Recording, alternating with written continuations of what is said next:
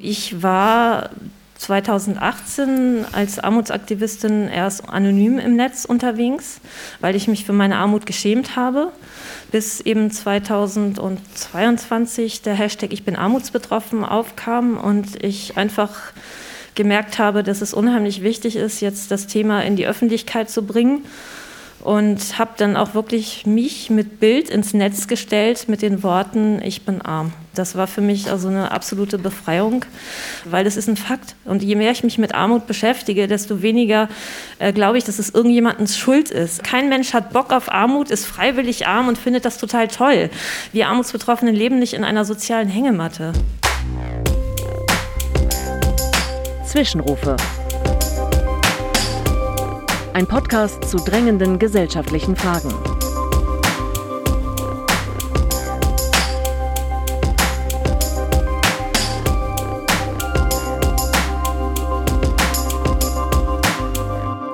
Liebe Hörerinnen, Stand by Me. Unter diesem Slogan läuft die neue Folge unseres Podcasts Zwischenrufe. Schön, dass Sie heute zuhören. Ich bin Dörte Bose, Referentin im Bereich Politik und Gesellschaft der Zeitstiftung Bucerius. Stand by Me, das heißt Zusammenhalt, Versöhnung, Solidarität. Darum geht es in dieser Folge, die sich ein bisschen anders anhört als sonst, denn wir sprechen gleich über drei Themen. Armutsbetroffenheit, Reparationsforderungen und Rechte für queere Menschen. Diese drei Themen sind Beispiele für den Kampf um Zusammenhalt, den Gesellschaften derzeit so sehr stärken müssen. Wie also können wir solidarisch sein und welche Erfahrungen können uns dabei helfen? Hierzu diskutiert unsere Moderatorin Anna Duschime mit spannenden PanelistInnen und wir wünschen Ihnen viel Spaß beim Zuhören. Ja, vielen herzlichen Dank, Frau Bose und hallo und herzlich willkommen zu der Veranstaltungsreihe, wie gerade schon gesagt hat, was hält unsere Gesellschaft zusammen von Holzbrink Berlin und der Zeitstiftung. Ähm, ich bin Anna Duschime und ich darf heute das Finale der Reihe moderieren und ähm, wie Frau Bose schon gesagt hat, steht der heutige Abend unter dem Zeichen Stand by Me, die Macht der Menschlichkeit und des kollektiven Handelns. Die gesellschaftspolitischen Debatten der letzten Monate sind geprägt von einem Gegeneinander. Viele Diskussionen, ob Asylrecht in Europa oder Elterngeld, zeigen, es fehlt an positiven Visionen für die Entwicklung unserer Gesellschaft. Dabei zeigen ja Menschen, die sich freiwillig engagieren oder die, die das Helfen zum Beruf gemacht haben, was Solidarität bewirken kann. Dieser Solidarität, ob lokal, national oder international, möchten wir uns beim großen Finale unserer Reihe widmen. Die Themenschwerpunkte für heute Abend sind Armutsbetroffenheit, Reparation und International Queer Rights. Jetzt kann ich Ihnen unsere ersten Gästinnen zu dem ersten Thema Armutsbetroffenheit vorstellen und auf die Bühne bitten. Sabine Wert und Janina Lütt. So, Sabine Wert ist Gründerin und ehrenamtliche Vorstandsvorsitzende der Berliner Tafel. Die studierte Sozialarbeiterin, die selbst einmal arbeitslos war, gründete vor 30 Jahren die erste Tafel in Berlin. Früher verteilte sie selber Lebensmittelspenden, heute ist sie die Repräsentantin der Berliner Tafel und richtet Aufmerksamkeit auf das Armutsproblem in Deutschland. Und vor allem ist sie heute Abend hier bei uns. Wir freuen uns sehr. Schön, dass Sie da sind, Frau Sabine. Ich freue mich auch. Danke. Gleich wird uns Janina Lütt durch einen fünfminütigen Impuls mit in ihr Leben nehmen. Sie ist Armutsaktivistin und Kolumnistin, die aufgrund ihrer Erwerbsunfähigkeit durch eine chronische Krankheit seit 2010 Erwerbsminderungsrente bezieht und diese durch Grundsicherung aufstocken muss, um ihren Unterhalt zu sichern. Seit 2018 dokumentiert sie ihr Leben in Armut und ihre Depression unter dem Hashtag Ich bin armutsbetroffen auf X, ehemals Twitter, und in ihrer monatlichen Kolumne in der Zeitung Der Freitag, die ich gerne lese. Als Betroffene macht sie auf Herausforderungen und Missstände von Menschen in Armut aufmerksam. Schön, dass Sie unsere Runde ergänzen und wir freuen uns sehr auf Ihren Impuls. Hallo, mein Name ist Janina Lütt. Ich bin 47 Jahre alt, alleinerziehende Mutter und eine von 17,3 Millionen armutsbetroffenen Menschen in Deutschland. Ja, Sie haben richtig gehört, 17,3 Millionen. Ich bin chronisch krank und bekomme seit 2010 Erwerbsminderungsrente bei voller Erwerbsminderung und muss über die Grundsicherung meinen Lebensunterhalt sichern. Das heißt, ich bekomme Geld vom Sozialamt. Ich habe Abitur, bin staatlich anerkannte Erzieherin und seit gut 23 Jahren arm. Arm bedeutet kein Geld zu haben ab dem 20. des Monats, weil der Regelsatz zu gering bemessen ist. Arm bedeutet mit einem permanenten Mangel an sozialer, kultureller, politischer Teilhabe leben zu müssen. Arm bedeutet Abhängigkeit von der Willkür der Behörden. Arm bedeutet dauerhaft rechnen müssen. Kaufe ich mir neue Schuhe oder Lebensmittel? Arm bedeutet, dass ich auf das Busticket verzichte, weil ich das Geld für Lebensmittel brauche. Arm bedeutet Verschlechterung bestehender Krankheiten, besonders psychischer, durch den Dauerstress. Arm bedeutet nicht sichtbar zu sein, weil man sich für seinen sozialen Status schämt. Arm bedeutet, so gut wie möglich diesen Umstand zu verstecken, aus Angst vor Ablehnung. Arm bedeutet Verzweiflung über unvorhergesehene Ausgaben wie ein kaputtes Haushaltsgerät. Arm bedeutet von Politikern und Mitbürgern beschimpft zu werden, als faul und als Sozialschmarotzer dargestellt zu werden. Arm bedeutet für seine Lebensführung die Schuld zu bekommen. Arm bedeutet ständige Existenzangst. Arm bedeutet mit vielen Kindern als asozial zu gelten. Arm bedeutet Schulden machen und oder Pfandflaschen sammeln. Arm bedeutet an Restaurants vorbeigehen, auf die Teller mit Essen zu starren und sich zu überlegen, was passieren würde, wenn ich die Reste essen würde. Arm bedeutet, auf kostenpflichtige Medikamente zu verzichten, obwohl sie wichtig sind zum Erhalt meiner Gesundheit. Arm bedeutet, in einer kleinen, billigen, oft schlecht isolierten Wohnung zu leben. Arm bedeutet, das große Glück zu haben, so mobil zu sein, dass ich zur Tafel gehen kann.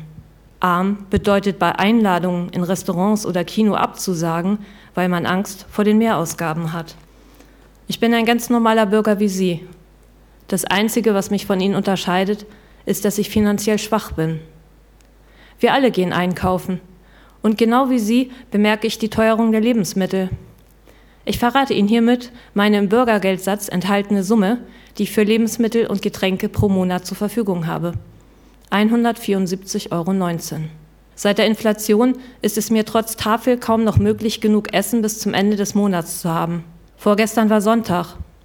Sonntags lese ich alle Werbeprospekte der Supermärkte durch und mache mir einen Einkaufszettel, was ich wie, wo günstig bekomme. Das bedeutet für mich, Montagmorgen drei bis fünf Supermärkte zu besuchen, um zu sparen. Ich fahre früh morgens, denn dann ist die Chance größer, dass ich noch heruntergesetzte Waren vom Wochenende finde, die mein Kind und mir ein Mittagessen sichern. Gerade gegen Monatsende ist unser Mittagessen das, was gerade heruntergesetzt wurde. Im schlimmsten Fall finde ich nichts. Was für mich heißt, ich esse die Reste aus dem Kühlschrank und verzichte auf eine warme Mahlzeit, damit mein Kind zumindest ein warmes Essen bekommt. Manchmal esse ich weniger oder kaum, damit mein Kind versorgt ist denn gesunde Ernährung ist mir für meine Tochter sehr wichtig. Mein Kind soll so wenig Mangel wie möglich erleben. Was mir wirklich helfen würde, wären Menschen, die sich mit uns Armen solidarisieren, die anerkennen, dass Armut strukturell und politisch gewollt ist. Uns Armutsbetroffenen fehlt am allermeisten eine Lobby. Deshalb bitte ich Sie, sich mit dem Thema zu beschäftigen. Das größte Problem ist Ignoranz und Klassismus. Ich würde gern mein Kind und mich besser versorgen. Aber solange der Tagessatz für Essen und Trinken von Kindern sich auf 4,54 Euro beläuft, werde ich das nicht können.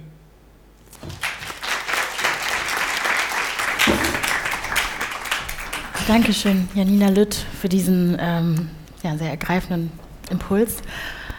Wir haben vorhin abgemacht, dass wir uns alle duzen auf, auf dem Panel, das will ich noch mal kurz sagen. Ähm, du hast ja gerade davon gesprochen, dass eben das größte Problem Ignoranz und Klassismus ist. Wie kann man das deiner Meinung nach, oder auch gerne deiner Meinung nach, Sabine, am besten abschaffen? Wo muss man da anfangen? Das Allerwichtigste ist, äh, dass wir einfach äh, bei uns selbst anfangen, ja?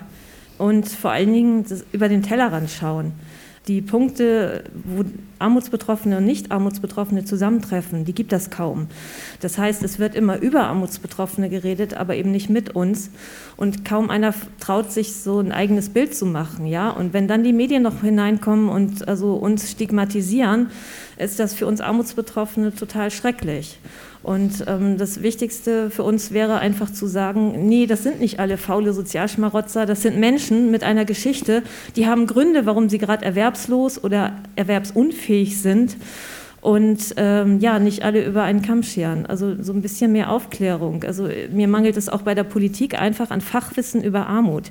Also wenn unsere Sozialpolitiker nicht den Unterschied zwischen Grundsicherung und Bürgergeld wissen, finde ich das schon ziemlich traurig. Ja. Ähm, die Sozialaktivistin Helena Steinhaus ähm, hat gesagt, dass äh, Menschen, die Leistung vom Staat beziehen, dass sie oft für arbeitsunwillig oder selbstschuld an ihrer Situation gehalten werden und so zum Sündenbock der Leistungsgesellschaft ähm, stilisiert werden. Sind die Sanktionen, die Menschen, die ähm, Leistung vom Staat beziehen, die ihnen manchmal drohen, sind die das Schlimmste oder das, was sozusagen die Politiker mit, mit Menschen, die äh, armutsgefährdet sind, machen? Das Schlimmste. Also die Sanktionen sind schon schlimm genug. Allerdings ist das, das gesellschaftliche Klima für einen Armutsbetroffenen viel schlimmer. Also ich war 2018 als Armutsaktivistin erst anonym im Netz unterwegs, weil ich mich für meine Armut geschämt habe, bis eben 2022 der Hashtag Ich bin armutsbetroffen aufkam und ich einfach gemerkt habe, dass es unheimlich wichtig ist, jetzt das Thema in die Öffentlichkeit zu bringen. Und habe dann auch wirklich mich mit Bild ins Netz gestellt mit den Worten, ich bin arm. Das war für mich also eine absolute Befreiung, weil irgendwie war dann dieser ganze Stress weg, dass ich mich dauernd verstecken muss, dass ich mhm. meine Armut verstecken muss, dass ich mir Ausreden ähm, einfallen lassen muss, warum ich nicht irgendwie mit zum Essen gehen, weil ich mich total dafür geschämt habe all das war plötzlich weg, weil das ist ein Fakt. Und je mehr ich mich mit Armut beschäftige, desto weniger äh, glaube ich, dass es irgendjemandens Schuld ist. Also ich mhm. finde diese Schuldzuweisung von Armut, ja, kein Mensch hat Bock auf Armut, ist freiwillig arm und findet das total toll. Wir Armutsbetroffenen leben nicht in einer sozialen Hängematte. Mhm. Ja. Weil du das gerade angesprochen hast, diese Schuld- oder Verantwortungsfrage wird oft gestellt, ob es jetzt die Politik ist, der Kapitalismus oder wie manche liberale Politiker gerne sagen, die Menschen selbst. Wer trägt denn dann die Verantwortung? Kann man das irgendwie runterbrechen? Kann man, wie kann man darüber reden? Wie kann man das ich, angehen? Ich glaube, zu guter Letzt äh, trifft uns alle ähm, ganz viel oder hätten wir eigentlich ganz viel Verantwortung zu übernehmen, denn wir sind eine Gesellschaft. Und wenn wir uns dann immer zu unterschiedlich positionieren, schaffen wir keine Solidarität. Und ich finde mhm. es einfach, äh, was Janina gerade gesagt hatte, hat dieses äh, sich schämen für die Situation. Das finde ich so deprimierend, ja. weil die Gesellschaft insgesamt muss sich schämen, dass es überhaupt Armut gibt. Allen voran die Politikerinnen und Politiker. Als wir vor 30 Jahren mit der Tafelarbeit angefangen haben, hatten wir noch eine Kohlregierung und die haben gesagt, es gibt keine Armut in Deutschland. Wir haben ein Sozialsystem, was durch die Krankenversicherung, die Rentenversicherung, die Arbeitslosenversicherung alles auffängt und es gibt keine Armen. Das würde heute niemand mehr sagen. Insofern hat sich hm. da durchaus einiges verändert. Aber ich erinnere noch, das ist allerdings bestimmt auch schon wieder 15 Jahre her, äh, ist aber trotzdem ein Stück weit symptomatisch eine Situation, ähm, wo Hartz IV damals die Bezüge für Hartz IV eingefroren wurden. In derselben äh, Sitzung ähm, wurden aber die Diäten für die Politikerinnen und Politiker angehoben. Und das finde ich einfach so eine gnadenlose Unverschämtheit allen Armutsbetroffenen gegenüber. Dann sollen sie es dezenter machen. Aber das finde ich wirklich richtig schlimm. Im Jahr 2019 war das Armutsrisiko von Menschen mit Migrationshintergrund mehr als doppelt so hoch wie das von Personen ähm, ohne Migrationshintergrund. um, das würde mich von euch beiden interessieren. Wie glaubt ihr, wirkt sich diese doppelte Marginalisierung aus? Also ganz, ganz schrecklich. Ich selber werde auch schon dafür angefeindet. Ähm, also ich mache ja Armutsaktivismus. Und ja, ich sei ja so eine weiße Bio-Deutsche und wo denn diese ganzen Migranten und alle anderen Armutsbetroffenen wären, People of Color und so. Und diesen Menschen ist überhaupt nicht bewusst, dass das eine doppelte Stigmatisierung ist. Es ist schon schlimm genug, in unserer Gesellschaft aufzustehen und zu sagen, ich bin arm. Wenn man dann noch sagt, ich bin arm und komme komme aus einem anderen Land oder hat Migrationshintergrund, dann wird es richtig schlimm. Und dann noch eine Frau sein, dann haben wir es ganz getoppt. Und am besten noch quer, dann ist richtig schlimm. Ja, also es ist wirklich unglaublich, was ähm, dafür ja, für, für Bilder von, von, von Menschen im Kopf ist. Und wir müssen diese Bilder im Kopf ganz, ganz dringend verändern. Und die kann man nur verändern, indem man sich mit Betroffenen auseinandersetzt. Und wie jetzt hier, dass ich hier teilnehmen darf, dass ich hier sein kann.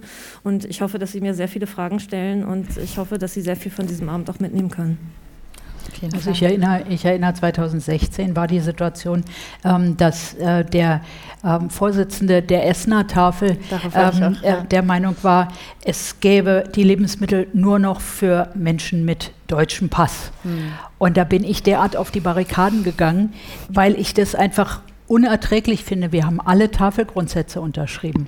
Und einer der Tafelgrundsätze ist, dass wir unabhängig von der Herkunft, vom Glauben äh, und von sexueller Orientierung mhm. äh, die Menschen unterstützen.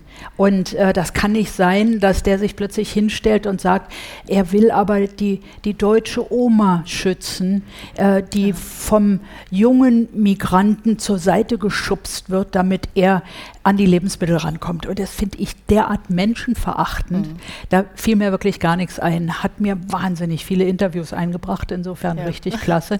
ähm, aber äh, es ändert zu guter Letzt ja nichts an der Unverschämtheit, ja. weil der war auch völlig, also der, mit dem haben alle versucht zu reden mhm. und er war völlig uneinsichtig und war der Meinung, nein, er will seine Ehrenamtlichen schützen und vor allem äh, die Deutschen, die endlich da mal nicht mehr zu kurz kommen dürfen. Und das muss ich ganz ehrlich sagen, sowas würde bei uns nicht passieren und das ist unerträglich.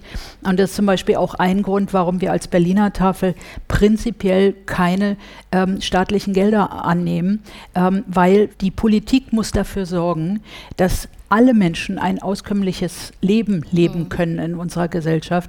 Und der Punkt ist, wenn wir Geld bekämen für unsere Arbeit, dann hätte die Politik die Möglichkeit zu sagen, jetzt geben wir euch das Geld, jetzt müsst ihr. Und dann müssten wir versuchen zu versorgen. So ist meine Betonung immer wieder, wir unterstützen die Menschen. Für die Versorgung ist die Politik zuständig. Das ist für mich auch ein, die Verantwortung von einem Sozialstaat. Ich meine, wir leben hier in einem Sozialstaat und ein, ein Sozialstaat heißt, dass der Staat, wenn Bürger und Bürgerinnen eben nicht mehr arbeitsfähig sind oder durch andere Problematiken einfach in einer prekären Lage landen, dass denen geholfen wird. Ja, dafür mhm. zahlen wir alle ein. Und bei mir ist es mittlerweile so schlimm, dass ich angegriffen werde. Solche Menschen wie ich sollten nicht mit deren Steuergelder durchgefüttert werden. Ähm, ich sollte am besten in der Gosse verrecken und um mein Leben kämpfen, was ich mich eigentlich erdreiste. Also ich werde wegen Kleinigkeiten angegriffen. Mhm. Sei es nur, weil ich gebrauchte Echo-Schuhe trage, weil das ist ein Statussymbol. Um Gottes Willen, als Armutsbetroffener darf man keine Markenschuhe tragen. Also da ist momentan ein gesellschaftliches Klima, was ich absolut eklig finde. Und deswegen ist es mir super wichtig, dagegen anzuarbeiten werden, weil wir Armutsbetroffene werden gegeneinander ausgespielt. Ja. Aber nicht nur untereinander, auch nicht nur gegen Geflüchtete, sondern wir werden auch ausgespielt gegen die Mittelschicht oder gegen sie. Wir werden als Sündenböcke benutzt, die wohl angeblich Leuten Geld aus der Tasche ziehen und uns geht es total gut deswegen und wir haben voll das Luxusleben und das ist eine so dermaßen ekelhafte Lüge, die da existiert, ja. Mhm. Und ähm, diese Sache mit dieser Arbeitsgeschichte, ja, ähm, diese Armutsbetroffenen, von denen sind nur 5,5 Prozent arbeitsfähig. Das sind die, die Bürgergeld bekommen. Das andere sind Kinder, Minderjährige, Behinderte, chronisch Kranke, Rentner, Rentnerinnen, Auszubildende, Studenten, ja. Aber es wird nur über die Leute geredet, die arbeitsfähig sind. Es wird nicht über Leute wie mich geredet, die arbeitsunfähig sind, über Behinderte, ähm, über Altersrentner, Altersarmutsrentner, ja. Ich meine, wir haben jetzt Glück, Glück, dass wenigstens mal die Kindergrundsicherung in Fokus gerate. Und da hat man gesehen, was für ein kinderfeindliches, armenfeindliches Land wir eigentlich sind. Und dafür schäme ich mich. Viele Aktivistinnen ähm, fordern die Abschaffung des Bürgergeldes, zum Beispiel und die Einführung eines bedingungslosen Einkommens. Was haltet ihr von dem Vorschlag? Ich versuche seit, seit Jahren, mich dafür einzusetzen, mhm. dass wir ein bedingungsloses Grundeinkommen alle bekommen.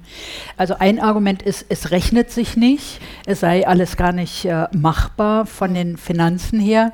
Da denke ich immer, ähm, wir haben so unendlich viel Geld in diesem Land. Auch das muss möglich sein. Es kann nicht sein, dass das nicht möglich ist. Dann ist das Argument, es gibt dann ganz viele Arbeit, die nicht mehr gemacht wird.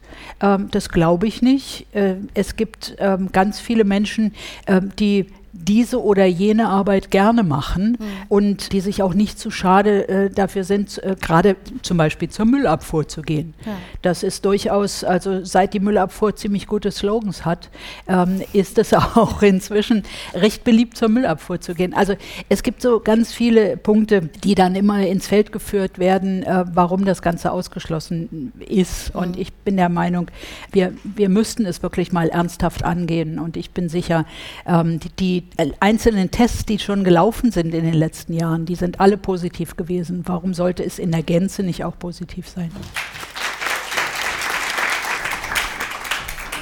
Wir kommen jetzt zu dem Themenschwerpunkt Reparationen. Und dazu bitte ich einmal Karina Teurer auf die Bühne.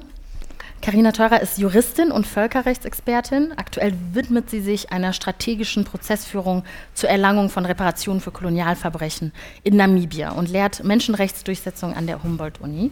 Darüber hinaus, und darüber freue ich mich sehr, arbeitet sie an einem Sachbuch über Kolonialismus. Schön, dass du da bist, Karina. Danke. Bevor wir gleich miteinander sprechen, ähm, werden wir erstmal hören und sehen, und zwar eine Videobotschaft von Leitlau Peringanda. Er ist Aktivist, Vorsitzender der Namibian Genocide Association und Gründer des Swapkopmund Genocide Museums. Viele von Leitlos Peringandas Familienangehörigen starben während des Völkermords 1904 bis 1908 in damals Deutsch-Südwestafrika. Die Überlebenden wurden in verschiedene Konzentrationslager deportiert und Peringanda klärt in seiner Arbeit über den Genozid in Namibia auf und wir freuen uns sehr auf seinen Impuls per Videobotschaft. My name is Leitlo Pelinganda and I'm a Hero speaking person. I'm from a small village called Oshimbingwe. My family were directly uh, affected uh, by the genocide uh, between 1904 and 1908. And uh, some of my family, they, after the, the, the, war, they were taken to different uh, concentration camps, like the one from uh, Swakopmund, Parebeb, the one in Venduk, and the one in uh, Lutherets. Uh, then I decided that uh, let me start a Swakopmund Genocide Museum, which is going to tell the, the history of uh, my ancestors and as well as the people that were in the Swakopmund concentration camp. Was taken in Swakopmund. It is women who are pulling a railway cart. You know, here you can see two uh, track of the railway next to their feet here. And uh, this one, it's a, it's a rope. You can see they are pulling it with their bare hands. So most of the, the women were forced to work like horses here in, in. You know, they were pulling the railway carts with their bare hands. And um, they were working seven days per week. And uh, some of the, the, the, the, prisoners, they just fell from exhaustion. They just dropped, you know, dying because the, the, the, the, the, work that they were doing was so heavy. On the other one is uh, the, it's a it's a it's a woman. It's a woman who who head was was uh, decapitated. You can see here. You know, German soldiers were, were cutting our, our, our people's heads, and some of the the the, the, the, the women were, were, even forced to boil their own family members' heads.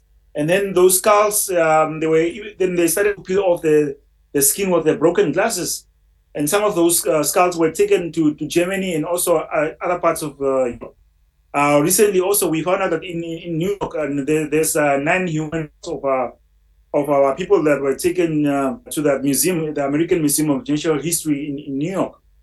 So it is very shocking that you know our people's you know human remains were taken to different private and, um, and public collections, and they were doing experiment. Our people have inherited transgeneration trauma because of this, you know, uh, the, the, the genocide committed, you know, 190 years ago against our people against our ancestors.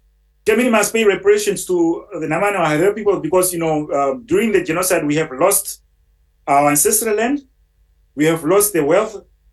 Um, the wealth of our people were automatically transferred to the German soldiers and German settlers.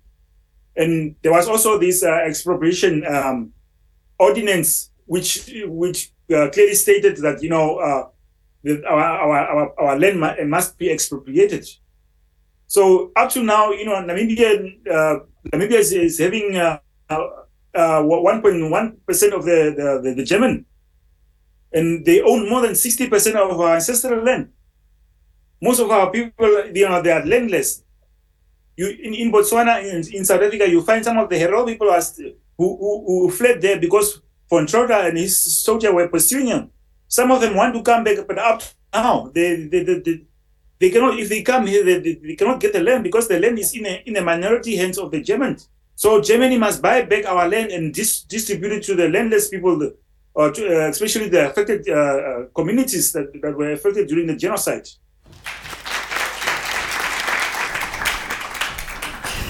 Ich habe in einem Artikel gelesen, dass Peringanda regelmäßig Morddrohungen bekommt. Warum sind Reparationen so ein hitziges Thema? Warum ist das nicht selbstverständlich, dass ein Land, das einem anderen Land und deren Menschen Schaden zugefügt hat, irgendwie dafür zahlt? Es ist ähm, sehr, sehr kompliziert, sehr mhm. komplex. Vielleicht fange ich mit der Position der deutschen Regierung an. Mhm. Ähm, Es ist so, dass praktisch alle europäischen Staaten eine lange Geschichte des Kolonialismus ähm, haben. Alle haben sich beteiligt an den schrecklichen Gewalttaten, die währenddessen begangen wurden. Und ähm, dazu kommt die weitere sehr, sehr gewalttätige Geschichte in Europa.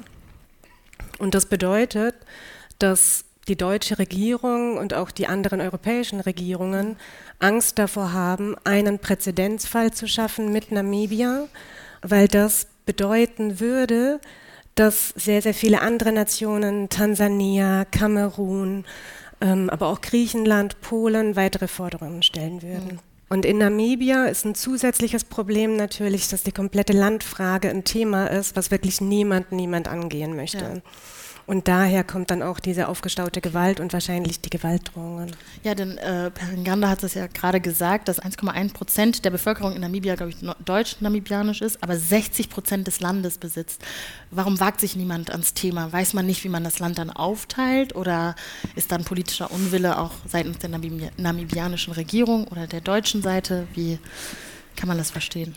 Also so, dass Namibia im Unterschied zu anderen Kolonien eine Siedlungskolonie war. Bedeutete also, weiße Siedler kamen tatsächlich während des deutschen Kolonialismus nach Namibia und ähm, weiße Siedler aus Südafrika nach 1914 ebenfalls. Denn was wir nicht vergessen dürfen, ist, dass es in Namibia eine südafrikanische Apartheid ähm, gab bis 1990, also sehr, sehr lange.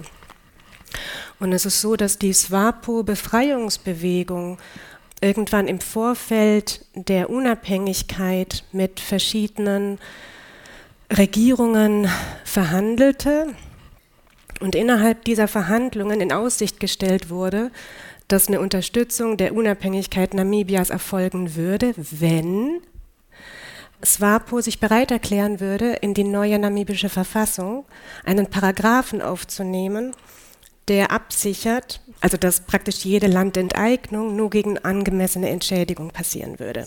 Und das bedeutet also, dass dieser große Landverlust, der stattgefunden hat, mhm. auf diese Weise in einer gewissen Form rechtmäßig gemacht wurde, in eine Rechtmäßigkeit mhm. hineingezwängt wurde. Und das ist, die, das ist die Schwierigkeit, vor der momentan alle stehen. Es gab nach der namibischen Unabhängigkeit Bestrebungen, eine Landreform durchzuführen. Da muss man sagen, ähm, hat die neue namibische Regierung allerdings auch keine wirklich rühmliche Rolle gespielt, mhm. weil sie sich bei dieser Landreform nicht wirklich, soweit ich das einschätzen kann, ähm, dafür eingesetzt hat, dass dann das Land neu verteilt wird, sondern bis zu einem gewissen Punkt versucht hat, sich die eigenen Taschen zu füllen.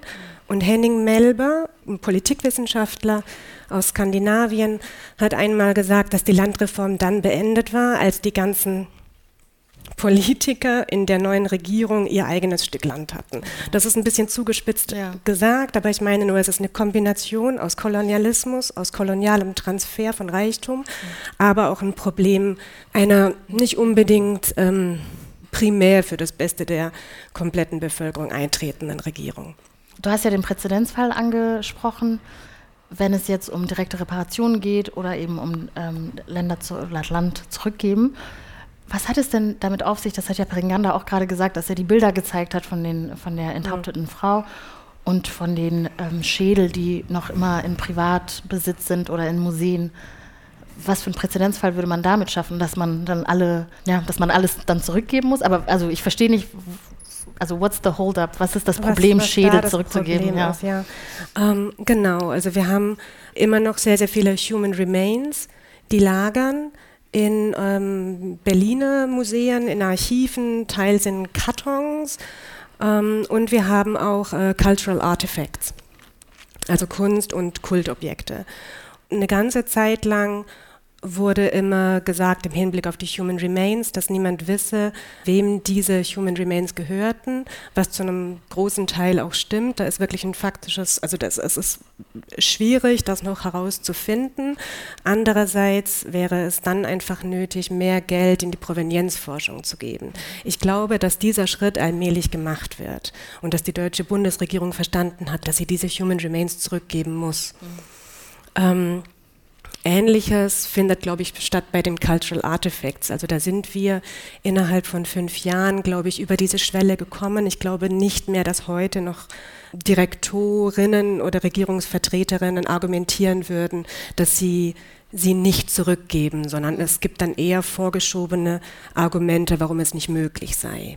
Ja, eins dieser Argumente ist ja, dass äh, diese Kunst- und Kulturgüter oder Schädel vielleicht auch im Herkunftsland nicht angemessen, also dass sich da nicht angemessen drum gekümmert wird. Was, was hältst du von diesem Argument?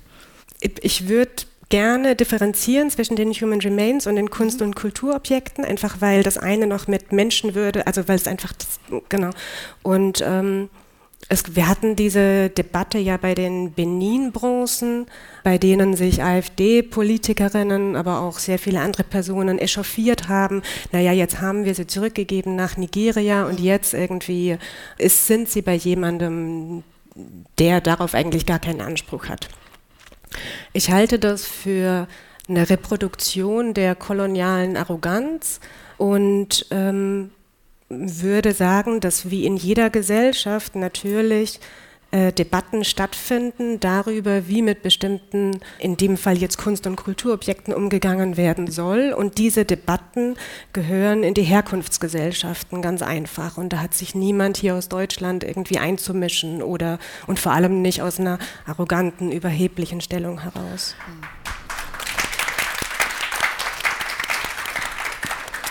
Deutschland hat ja eigentlich Erfahrung in dem Sinne äh, mit, mit Wiedergutmachung im Sinne von materiellen Leistungen.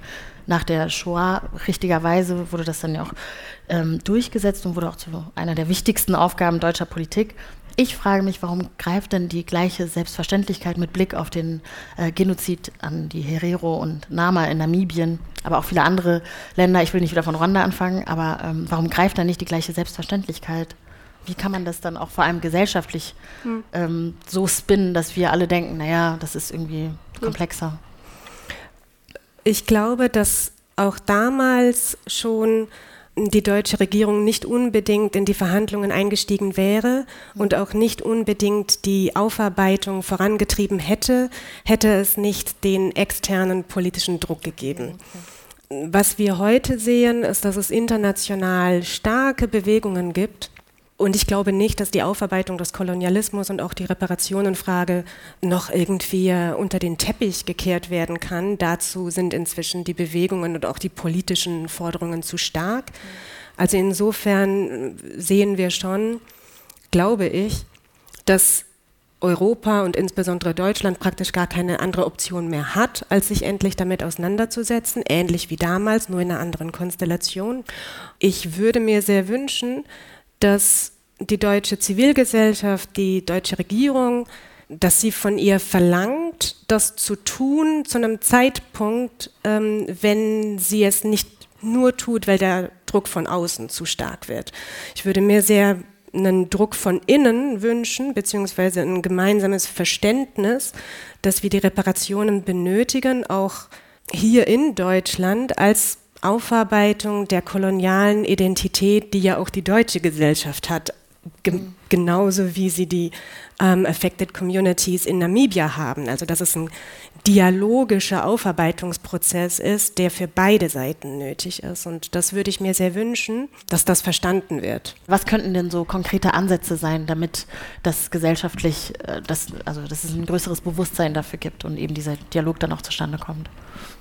Ich glaube, diese Art von Veranstaltungen sind total wichtig. Ich glaube, dass Dialoge sehr, sehr wichtig sind. Ich glaube, dass wir wegkommen müssen von dem Polarisieren, was es auch zu diesem Thema gibt. Ich glaube, dass eine ganz starke Polarisierung stattfindet, so finanzielle Leistungen, die wollen nur Geld und wir haben aber kein Geld, darum geht es ja nicht im Kern. Genau, und dann gehört es natürlich in die Schulbücher, es gehört in Alltagsgespräche, es gehört in die Politik, es gehört an die Universitäten, ähm, es gehört in die Rechtswissenschaften, wo wir immer noch ähm, eine sehr starke Reproduktion von kolonialem Rassismus äh, haben. Genau, es gehört eigentlich überall hin, würde ich sagen. Okay. Das ist eine sehr gute Forderung, die ähm, auch dieses Thema oder diesen Themenblock abschließt. Ab hier werde ich versuchen, Englisch und auch ein bisschen Deutsch zu sprechen. Mal gucken, wie mir das gelingt. Äh, aber heißen Sie erstmal Eduard äh, Mutebi und Julia Erd. Herzlich willkommen. Before we start with the impulse, allow me to introduce Julia Erd. Uh, who will be speaking with us during the panel. She's the executive director of ELGA World, which stands for International Lesbian, Gay, Bisexual, Trans, and Intersex Association. She's a widely respected LGBTI activist and community leader, and before joining uh, ELGA World, she was the executive director of Transgender Europe, where she contributed significantly to how trans issues are perceived and debated today in Europe and beyond. Julia holds a PhD in mathematics and lives with her partner and her child in Berlin and in Geneva. Welcome. The last impulse for tonight will be held by Edward Mutebi, who is a Ugandan activist, founder of Let's Walk Uganda, and co founder of the World is Watching International. He currently uh, lives in Germany, in Berlin, and is a member of Queer Amnesty in Berlin. While still in Uganda, he mobilized for the LGBT QIA plus community in many ways, starting with opening Let's Walk Uganda in 2015, the first ever openly declared organization to create a safe shelter for LGBTQIA plus people in Uganda. Uh, Let's Walk Uganda additionally helps community members, especially the homeless, and supports them with skills uh, and legal and medical support. Welcome, Edward. I'm so happy that you're here. Thank you so much, and uh, thank you everyone who is in the audience. My name is Edward Mutebi again. I'm going to be telling you a, br- a, very brief story about my life when I was still in Uganda. In 2017, me and my friend uh, Brian Waswa, who is right now uh, late or died, uh, we were coming from a club uh, that club was called Ramba. It was a Sunday morning, uh, Monday morning, because always that club happened on Sunday. So in the morning, as we were coming from this club, we were targeted and uh, uh beaten up by a group of people so badly to an extent that I personally lost conscience in the, conscious in the process, and I only woke up the following day when I was under drips. This was one of the experiences I faced with Brian Waswa in 2017, and it's one of the experiences that forced me to leave Uganda to come to Germany. That was in 2018. When I, I personally got that chance to leave Uganda to Germany, I came and I left Brian Waswa behind he didn't get the opportunity and the chance that I got that time.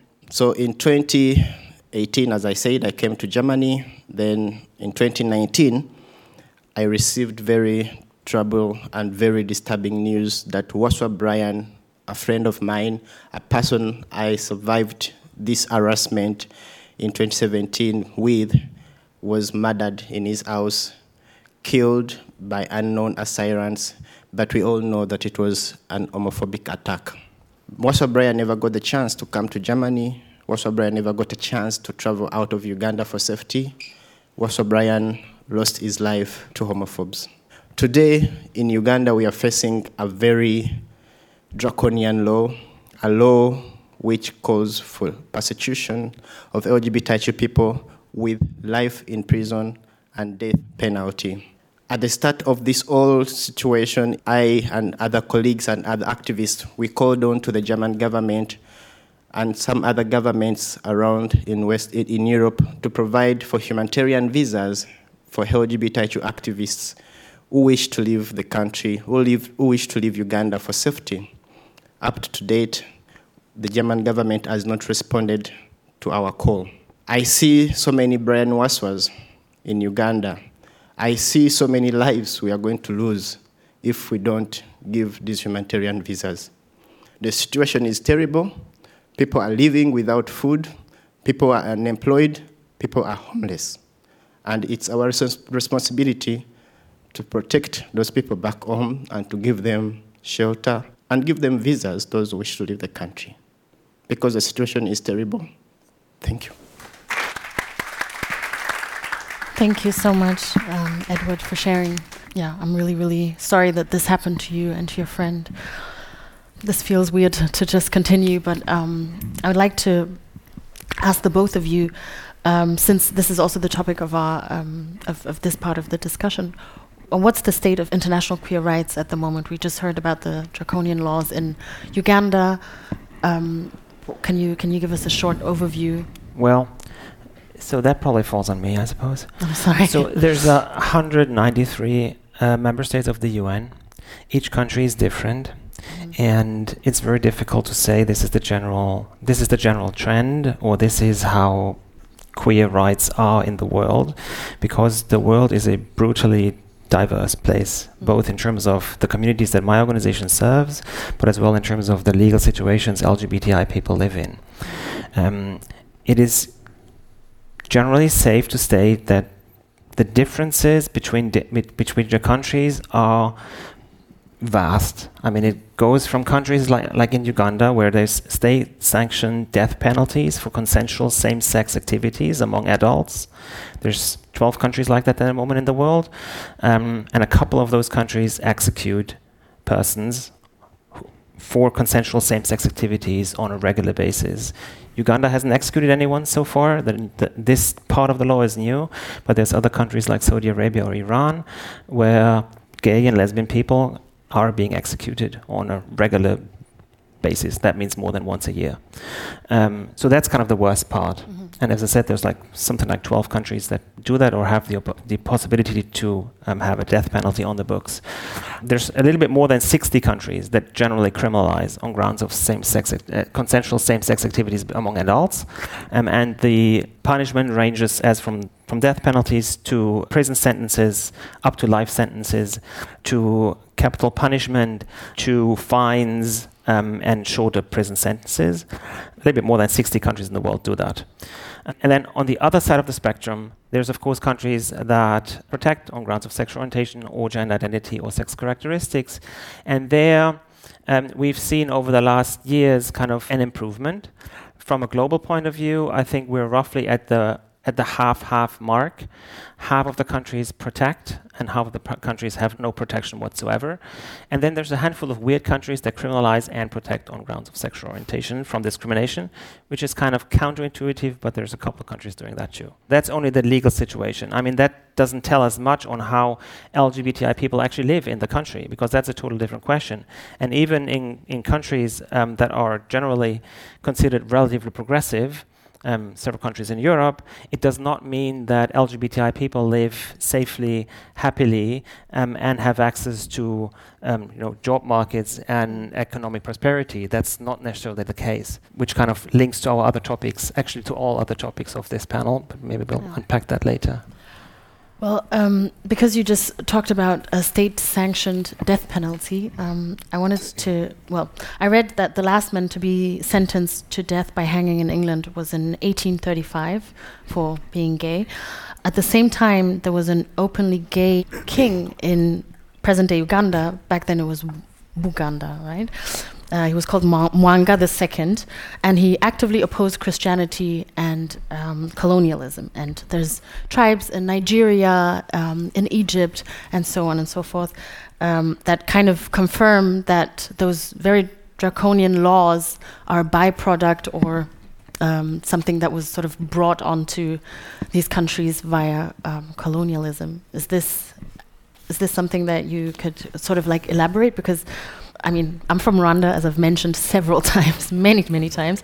Um, but uh, Rwanda and Rwanda is a neighboring country to Uganda, and I've talked to this about um, to you know family and friends about this, and still the overarching um, argument is that homosexuality is imported by the West, and not so much the draconian laws that uh, punish homosexuality. And I would like to know how do you speak about these um, these findings within you know your community?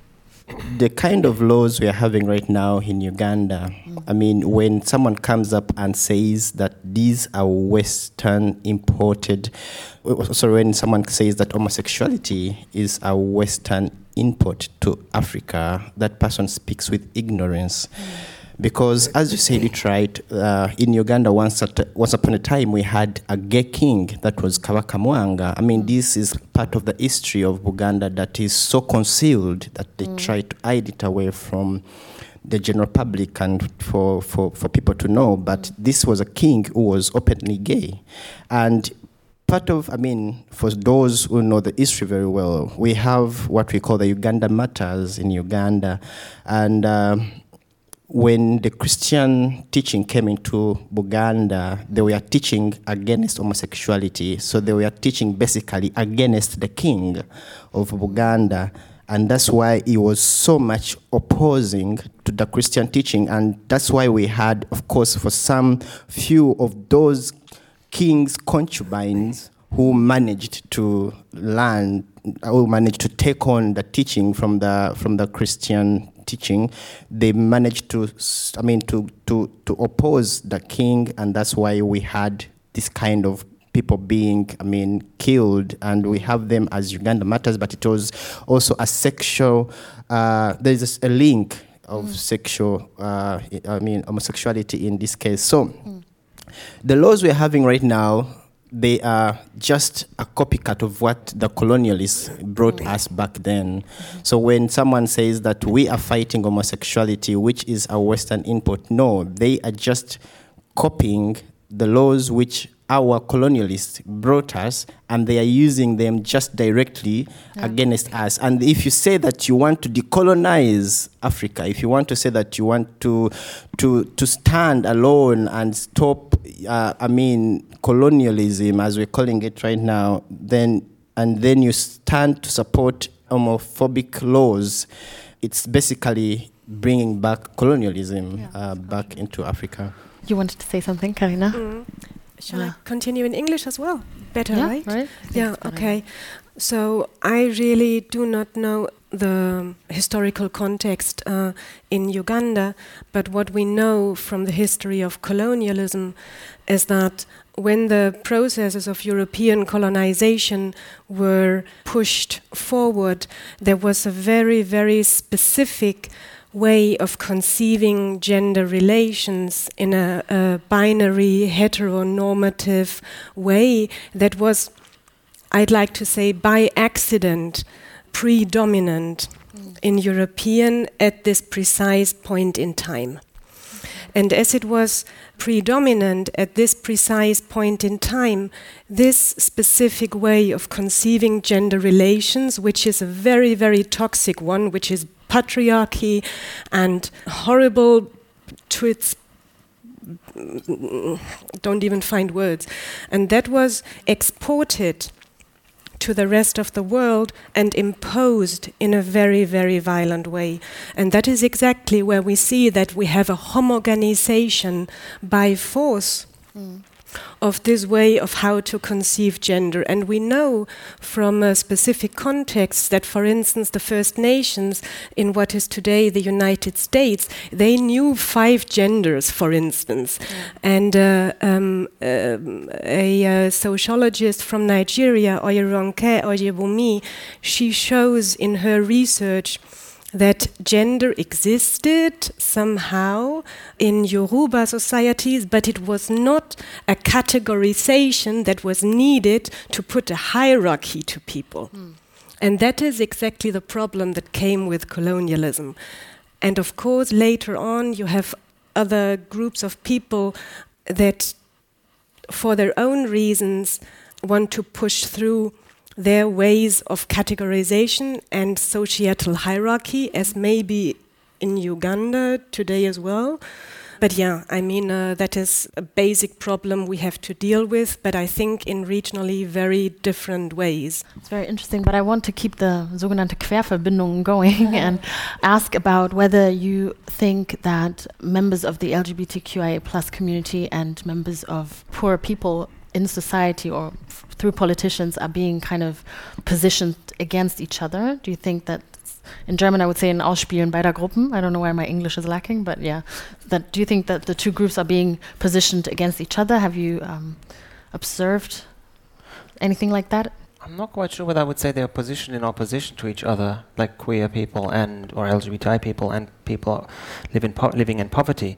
I would say that from a global perspective, mm-hmm. a lot of members of the LGBTI community live in poverty. Yeah. So there's a huge overlap, and as well in Europe, there's not much data on that, mm-hmm. but we, for example, we know that in the Netherlands, the unemployment rate among trans persons is twice as high as among the rest of the population, for example. Really? Yes, we do know from the last European uh, study of the Fundamental Rights Agency on LGBTI people, we know that in particular trans populations as well as lesbians have a much higher likelihood of being living in poverty than well than gay people and than the rest of the population in the member states of the European Union. So I don't think I would say that there's there's in we're put in opposition to each other. I'd rather say that there's a strong overlap between mm-hmm. people of the LGBTI community and persons living in poverty, mm-hmm. both in Europe but in globally 100%. And if you mm-hmm. think of living in a country that criminalizes, it has implications on on your everyday life. There's like challenges in accessing job markets. So that means a lot of LGBTI people globally work in an in informal job sector. Many, many trans people do sex work for a living because there's like literally no, not because they want to do sex work, some do, but not all of them, but because there is n- literally no, no other option in making a living. Hmm. So there's a lot of overlap between living in poverty and LGBTI issues. And maybe if I may on the on the on the colonization. Yes, I mean the criminalizing laws have like three big re- sources. One is laws in Europe. Mm-hmm. I mean we got most well in Europe we got over those criminalizing laws, but it took time. I mean it's not that recent any it's not that it's only recent that Europe fully decriminalized. The other one is Sharia law mm-hmm. and the third one is colonial law. And I mean if you look at the countries in, in Africa for example and look into which of the countries criminalize and which don't, the UK has a very, very strong legacy of leaving countries that criminalize on grounds of sexual orientation. The mm-hmm. French, the French colonized, the countries that were colonized by the French or by the Portuguese, in particular on the African continent, like are a little bit better off. But yeah, not all of them. But yeah, the UK has a really, really strong legacy. I think the Germans not so much. So if you look at the German colonies, I mean, most of the German colonies were taken over by the UK or by other countries, mm. and the criminalization was introduced after that. So the Germans have not that much of a colonial legacy when it comes to criminalization. There's other problems, of course. Just something, I mean, to add on that, I mean, uh, it's not only colonial uh, history that is influencing what we're having right now. We also have religion. I mean, this is something uh, we also have to put on table and discuss. Religion is playing also a very big role towards the kind of situation we're having in Africa when it comes to these uh, persecutive laws. So it's also a very, very important point to note. But also to speak about poverty, the situation and the laws themselves in Africa, for example, in Uganda, where we have a law uh, which criminalizes every bit of you from the house you stay in, whereby your, your landlord is not supposed to give you a house if he finds out he's gay. And if he finds out you're gay and you're in the house already or you're homosexual, then they're supposed to push you out of that house.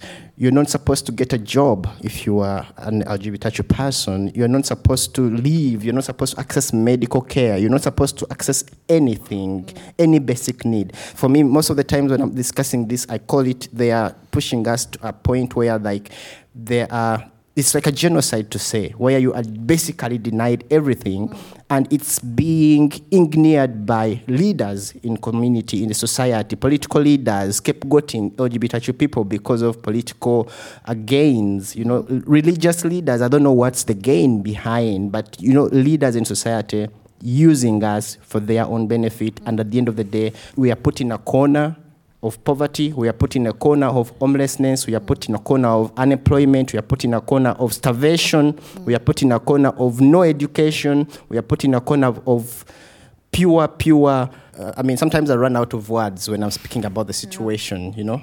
Yeah. It's undescribable. Yeah. Do you, can I can I add one thing to that? yeah. Because I think the Ugandan law actually is a watershed moment. Um, in the in the following sense, when you look at criminal law in principle, criminal law criminalizes actions. You murder someone, you commit fraud, um, something like that. It requires an action that is criminalized. The Uganda law seeks to criminalize people for who they are. I mean, it has as well a part where, where it criminalizes the consensual sexual act, but the Ugandan law tries to criminalize people for who they are and not for what they do. And that's, that, that is fundamentally different than what criminal law usually tries to do, and that is punishing action. Hmm. And that's why it's that's as well why it's so severe to have this law in Uganda, which has a higher likelihood of being replicated. And I think there is a dimension of this law being or a risk of this law being exported. So we're, we're, at the moment we're talking Uganda, but there's similar laws in Ghana, in Kenya, in Tanzania, in possibly even in Zambia, laws that try to mimic what the Ugandan state has done, and that's why it's as well very important that the international community puts pressure on, on Uganda and does not let them get away with it. Because mm. if Uganda gets away with that law, we are going to have similar laws in neighboring and other African countries. And I mean, uh, yeah, and from there, it's there's only one, one way, and that's downhill. Mm. I just want to add one small thing. Botswana in 2020, I think, they um, overturned those colonial era laws which criminalize homosexuality. Why are the other countries not following suit in Botswana and more maybe wanting to follow what Uganda is doing as you? Um, well, I wouldn't necessarily say that other countries are not following suit because there's a mm. couple of countries, like if you look at the number of countries that criminalize in the world, mm-hmm. there is a positive trend. So, for example, so when I was born, a majority of UN member states criminalized on grounds of sensu- consensual same-sex activities. In the early 2000s, we were roughly at a half-half mark, and since then we've gone down to 64, something like that countries that criminalize out of 193. Mm-hmm. So there is a positive trend of, of, decriminalization. Botswana is an example. Angola is another example. Angola as well criminal, decriminalized um, um, in the last couple of years. India decriminalized um, only uh, two years ago. Seychelles, Mauritius just announced that they will decriminalize. Mm. Singapore did the same. So there is a general trend towards decriminalization, and that makes it even more important. And Uganda criminalized before. Uganda just made the law much worse. I mean, Uganda already had, before we had that law, um, I think 10 years of imprisonment as punishment for consensual same-sex activities. Now they have a death penalty for aggravated homosexuality, which is of course even worse. So it didn't add to the number of countries, but what Uganda um, does is it kind of reverts the trend because the mm. global trend is for decriminalization yeah. and not for criminalization or for aggravating criminalization. And again, that's why it's even more important to push back on, on Uganda um, regionally as well as globally. Yeah. Ich sage das kurz auf Deutsch, weil ich glaube, ich es auf Deutsch besser fassen kann. Oh. Könntest du da ein bisschen simultan dolmetschen? Oh. ähm, danke. Genau, also wir haben ja irgendwie heute uns getroffen, um zu sprechen, was hält unsere Gesellschaft zusammen? Ja. Also so, was, was verbindet uns? Und ich glaube, in dem Zusammenhang ist es total wichtig, die Frage zu stellen, die du vorhin schon gestellt hast und die er, ähm, die er auch, äh, Edward auch angesprochen hat. Also diese Kategorisierungen, diese Hierarchisierungen erfüllen ja eine Funktion. Sie erfüllen die Funktion, die einzelnen Menschen in der Gesellschaft zu hierarchisieren, zu kategorisieren und es ihnen nicht zu erlauben, wirklich Solidarität zu empfinden und das Miteinander zu suchen. Mhm. Und ich glaube, das ist wahnsinnig wichtig, wenn wir auch davon ausgehen, so den großen Bogen schlagen und uns anschauen, wir haben den Kolonialismus, wir haben den Postkolonialismus, aber wir haben immer noch die wirtschaftliche und soziale Ausbeutung, mhm. weil wir diese kapitalistische Produktions- und Lebensweise eingeführt haben während des Kolonialismus. Und ich glaube, es, es, geht einfach wirklich im Kern darum, diese Kategorisierungen nicht mehr zuzulassen, die Stigmatisierungen nicht mhm. mehr zuzulassen und zu begreifen, dass wir wirklich über diese kapitalistische Lebens- und Produktionsweise stattdessen vielleicht nochmal nachdenken sollten mhm. und das als das Gegenüber sehen sollten und nicht die Personen die anders sind oder etwas benötigen oder ja. die, keine Ahnung, Kinder bekommen können und deshalb irgendwie ähm, äh, zu emotional sind oder hysterisch sind, um jetzt nur irgendwie ein paar der ja. Stereotype aufzugreifen. Ich habe immer das Gefühl, dass diese Gruppen gegeneinander eben ausgespielt werden und man genau. deshalb also Angst hat oder denkt, wenn ich jetzt solidarisch bin, dann wird mir irgendwie was weggenommen. Ne? Und was ja eigentlich Quatsch ist. So, Edward, uh, yeah, go ahead. Speaking about trying to look for things at least which can combine or bring us together, one thing I can say in a concept of Uganda and in so many African countries, we are all, I mean, there is very high level of poverty in the in the communities. Not only gay people or not only LGBT people are poor, but the, generally the societies are poor. But what the communities, I mean, the, the governments we have tend to divide us tend to bring in the concept of sexuality just to keep the community divided. And whenever there is that kind of coming together, they bring up the topic of sexuality. Because in, the, in Uganda, we are all suffering. We are having a dictator for 45 years in power. a person who is supposed to be resting right now is still, uh, I mean, I was born when this person was in power. Mm. And whenever people try to find ways to come together, whenever people try to find ways of fighting this kind of dictatorship together, the government comes up with the point of sexuality and then they divide us. Mm. I have seen situations in Uganda where people in the politics, political, I mean, I, have stood personally to defend political, I mean, uh, actors being beaten up and arrested and brutalized by the government. As a queer person, I have supported activists, uh, political activists, to leave Uganda to come to Germany, for example, to seek sanctuary. But I was so shocked when this Anti Homosexuality Act was being discussed in the parliament of Uganda, it was so much supported by the opposition, the opposition that I sometimes stand and defend. So you see that now I'm being, for example, as a queer person, I can now no longer stand to defend a politician in Uganda, even in the opposition, being beaten, being butchered, being whatever. I can no longer do that. Before I could. Yeah. But how can I now defend a person who stood on the floor of parliament and defended a law which criminalizes a section of the community? Mm. So you see that the government tries to push us away whenever we try to look for things which can bring us together, whenever we start speaking about how can we overcome poverty as the entire country, the government brings in a, a, an issue to mm. push us away. Mm. So it's always connected to politics. It's always connected to the people in power, to, to the, uh, connected to the people in power. Du wolltest, glaube ich, noch was sagen, ne? Ich glaube an das Gute im Menschen, hört sich jetzt vielleicht naiv und doof an, ist aber so. Es gibt ein wunderbares Buch von dem Rutger Bregmann, der hat geschrieben, im Grunde gut. Und der geht, das Buch geht von der radikalen Theorie aus, dass der Mensch im Grunde gut ist. Und er beschreibt eben, wie wir in der Menschheitsgeschichte eben als Gruppe funktioniert haben, weil wir alle Menschen, wir sind soziale Wesen. Wir können nicht ohneinander. Also sobald man uns isoliert, fangen wir an krank zu werden. Und äh, ich denke, jeder, der nicht irgendwie von außen beeinflusst oder verzogen worden ist, hat diesen Impuls eigentlich eine Gruppe zu fördern, andere Menschen zu fördern und einfach zu denen auch irgendwo gut zu sein.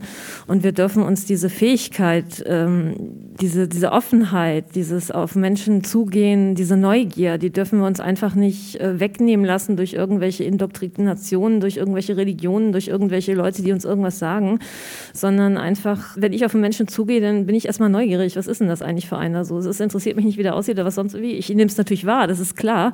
Aber ich möchte einfach erstmal wissen, wer ist denn das eigentlich so, ja? Und ich bin grundsätzlich nett zu allen Menschen, es sei denn, die sind nicht nett zu mir, weil dann bin ich auch nicht nett, ja? Aber erstmal bin ich einfach offen und nett zu allen. Und ich denke, wenn man so ein kleines bisschen sein Ego runternimmt, einfach der Sache Solidarität zu dienen, ich glaube, dann würden wir hier in Deutschland mehr erreichen, weil es gibt viele Gruppen, die wollen was verändern, aber die sind so unheimlich getrieben von Menschen, die ein großes Ego haben, wo ich mir immer wünsche, bitte Leute, nehmt doch einmal euer Ego runter und versucht einfach der Sache zu dienen. Ich weiß, das ist nicht einfach, aber wir wollen doch alle das gleiche Ziel haben, dass es uns gut geht. Ja, ein schöneres, besseres Schlusswort hätte es eigentlich tatsächlich nicht geben können. Dankeschön an äh, die Panelistinnen, Panelisten. Thank you so much for being a part of this, for the discussion, for the questions uh, and for being here with us. Dankeschön an die Zeitstiftung, an Holzbrink Berlin. Und bevor ich weine, weil es die letzte Veranstaltung ist, will ich mich auch nochmal bedanken, ganz besonders bei Rike, bei Toni, bei Sophie und bei so vielen anderen, die das hier möglich gemacht haben. Vielen Dank. Zwischenrufe. Ein Podcast zu drängenden gesellschaftlichen Fragen.